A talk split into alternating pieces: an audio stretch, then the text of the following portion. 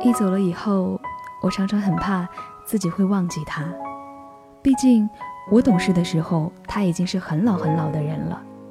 我能知道多少他的心情，我能记得他多少。但后来发现，我越往下活，他在我心中的形象就越鲜明。他跟着公公多久了？没有人算得清楚。传说曾祖父时代还不到民国的时候。他十三岁就在湖南老家担任所谓的家仆，而后我公公去上学，他的职务就变成书童，每天跟着公公去学堂，旁边一站就是一下午。而后我公公去上学，他的任务就变成书童，每天跟着公公去学堂，旁边一站就是一上午，等着公公放学，然后再安全的把公公送回家。黄埔军校开办，公公在十万青年、十万军的感召下决定从军。那年祖父只有十四岁，根本不符合从军的最低年纪，但公公还是谎报年龄上了黄埔。于是义就也跟随着去从军。即使少爷起了爱国心，热血沸腾的要报效国家，义副官的责任还是没有变。公公报效国家，义副官报效的。是我公公离开黄埔后，公公去了俄国念书，亦无法跟去，就在家乡等他回来。公公留学回国，生了我爸爸，他就成了我爸爸的保姆。我叔叔诞生，他就成了我叔叔的保姆。后来公公撤退到台湾，家里有了姑姑，当然，他就是我姑姑的保姆。一直到连孙少爷、孙小姐都长大了。一摇身一变，又变成了家里掌厨的，这倒不奇怪，因为只有他能做出一手地道的湖南家乡菜。从小，我便当里的菜都是他给准备的，他的晒腊肉，他的糖醋排骨都是一绝，也都是我自此没有再品尝过的味道。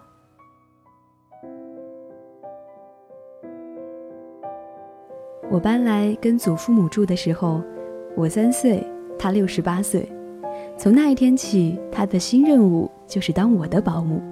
小时候，可能因为安全的考虑，家里几乎不让我跟附近的小朋友玩；也因为自己家有院子，所以我的游乐场就是完全建立在这个当时觉得很大的前院里。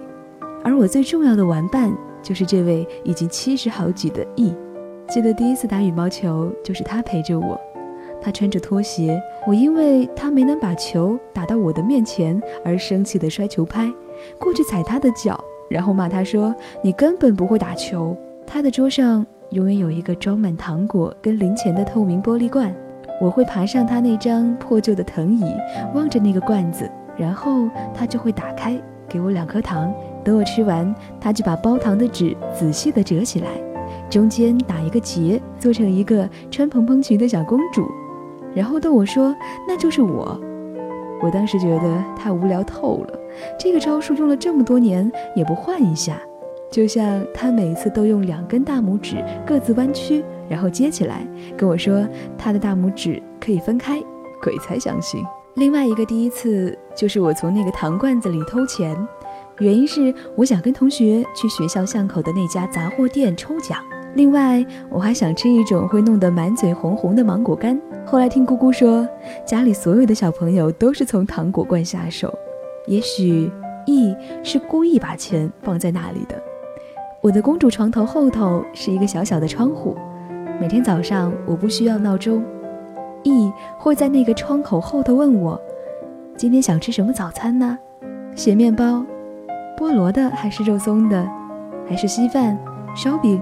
通常他还没有念完，隔壁的窗口就会出现一个声音：“我婆婆，衣服官不准那么宠她，哪有每天那么问的？”即便如此，他还是每天都这样问，然后我才起床。家里不准我们吃摊子上的小吃，嫌不卫生。我总是羡慕同学可以随意坐在路边吃蚵仔面线跟刨冰。有天趁婆婆不在家。我就叫他在巷口把关，大拉拉的坐在摊子上吃起面线。事后证明，这是一个很不到位的安排。我看着老板用浅浅的碗舀进稠稠的面线，撒上香菜跟大蒜，然后抖着手端给我。确实，老板的大拇指都伸进面线里了。但卫生不重要，可以突破禁忌才是重点。就是那么巧，婆婆搭着车进巷口回家了，义父官见到了，但他的行进速度怎么比得上汽车？我才刚想说再来一碗时，一只涂着扣单的手已经把我拎上车了。我回头找义，只见他追着车子跑，满头大汗。有几次，我都故意一放学在校门口把书包一丢给他，跑着回家。以他的年纪，再加上脚上那双黄色的塑胶拖鞋，理当我会比他先到家。接着，公公听到了门铃声，就会说：“义父官没去接你吗？”我就会说：“不知道，没看到。”小孩子事实上是不单纯的，真想用一下小叮当的任意门，回到那个时候，把当时的我毒打一顿，消消气。我现在脸上留的疤也跟义有关。那年我七岁。跟着婆婆去朋友家打麻将，因为婆婆盘算着我三点的钢琴课就在牌友家的正对面，走路两分钟距离。眼看着三点就要到了，公公一通电话过来说已经叫意义过来带我走过去。婆婆说才两分钟的路，英英应该可以自己过去，但是爱孙心切的祖父说什么也不肯。于是我坐在院子里等意，手上拿着点心，动弹不得。婆婆的朋友家有一条大狗，大概是看中了我手上的点心，一口扑了上来。只见我一声惨叫，左边眼睛正下方被狗狠狠地亲了一下，缝了二十八针。据说当时我惨叫声起时，挂钟正当当报时三点整，而门外站着的义正准备按铃。爸爸是船长，跑远洋的，两三年才回来一次。我嘴上从来不提爸爸。因为他实在太遥远了，我对他的印象有时不是脑海里的，而是照片上的。但是每每听说他要回来，我就会穿上我最喜欢的衣服，坐在院子里，呆呆地往门口望着。意总会走过来，无声地拍拍我的衣服，帮我把褶皱拉平，像是能看穿我的心意。终于，那帅气的船长爸爸回来了。全家围坐在餐桌前，听他说着国外的奇闻异事。虽然我完全听不懂，灯光还是显得出奇温暖。婆婆告诉他，义帮我买了辆自行车。瞬息间，爸爸突然翻脸，像是忽然想到要行使他做父亲的责任，说不可以。他的说辞是：第一，危险；第二，不可以宠我，怎么可以小孩要什么就给什么？第三，就算要买。也不能是义买，他立刻叫家里佣人把车丢出去。我突然吓坏，使出全身的力气大哭了起来，是因为我将失去得来不易的自行车，或是爸爸终究破坏了我对他美好的等待。我现在已不复记忆。就在爸爸无休止大发雷霆的时候，突然义的声音从屋外出现了，他隔着纱窗大怒说。你小时候就多乖啊，还不是成天跟人打架？你就会骂孩子，你带过几天？爸爸住口了，因为他知道义说的都是事实，毕竟义也是他的保姆。没几天，爸爸又离开了，我的自行车也被偷了。我想义应该知道我是叛逆的。小时候，我除了整他，不太爱说话，常常对着窗外发呆。他也从来不问我在想些什么，只是搬张凳子，也陪着我坐在那里，安静无话，最多抽根烟，然后咳嗽。我一直知道玉的身体不好，我只记得他老咳嗽，大家说他是抽烟抽太多。有天早上，他送我去学校后，说去看病，就再也没回来。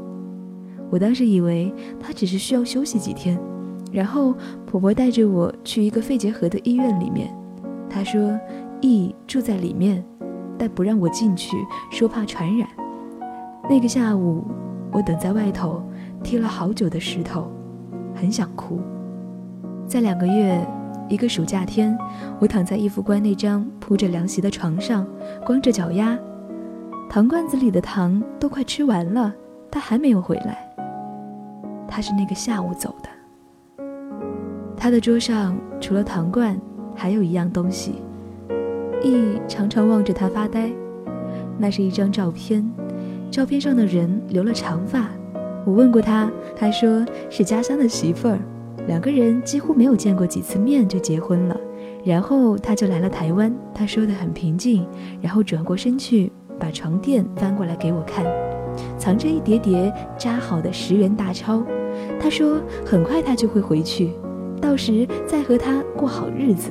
对当时的我，这种话题没多大意思。多年后，我常在香港机场转机时，看见那些老农民身上背着一包包的东西，准备回乡，脸上有着疲惫和期盼。我会很感伤，感伤意没能等到这一天。义在我家服务了四代人，我不能替他说他是无怨无悔。但牺牲奉献的概念是他教给我的。时代耽误了他，甚至可能糟蹋了他，但也许唯有这种阴差阳错，能向我们展示极致的忠诚和美。义出兵的那一天，我们全家带孝，我公公带着全体老老小小下跪向他磕头。他是家仆，是书童，是副官。是管家，是保姆，是大厨，是我永远的亲人和老师。也许我有幸，哪辈子也能当上他的保姆。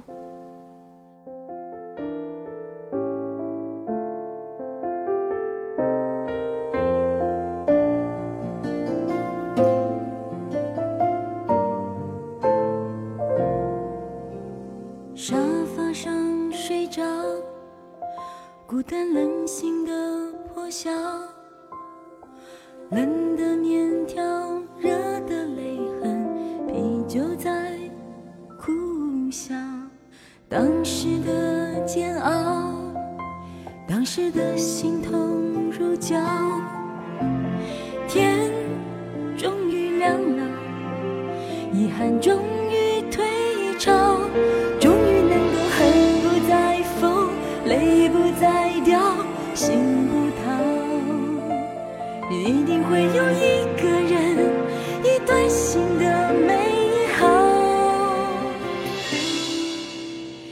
谁让我拥抱？谁让我再一次心跳？就算爱情让我再次的跌倒伤痕也要是一种骄傲。谁让我拥抱？谁让我疯狂的心跳？就算明天整个城市要倾倒也让我秒。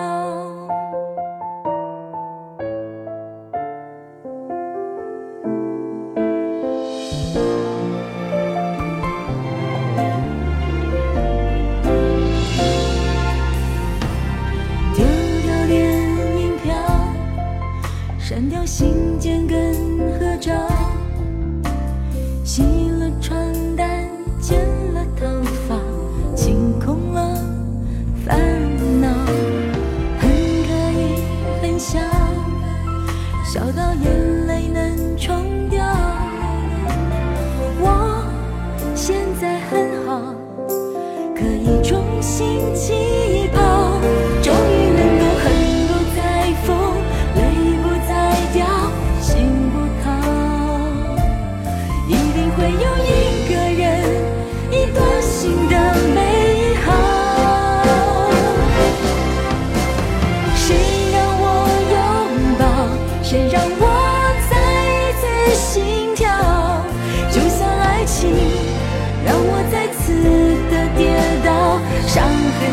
要是一种骄傲谁让我拥抱谁让我疯狂的心跳。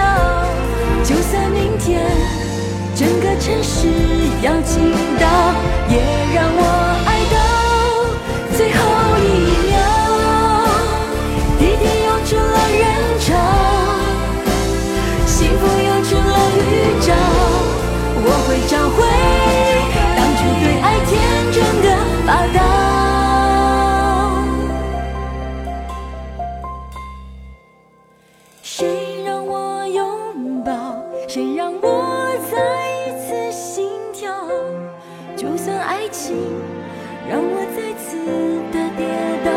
伤，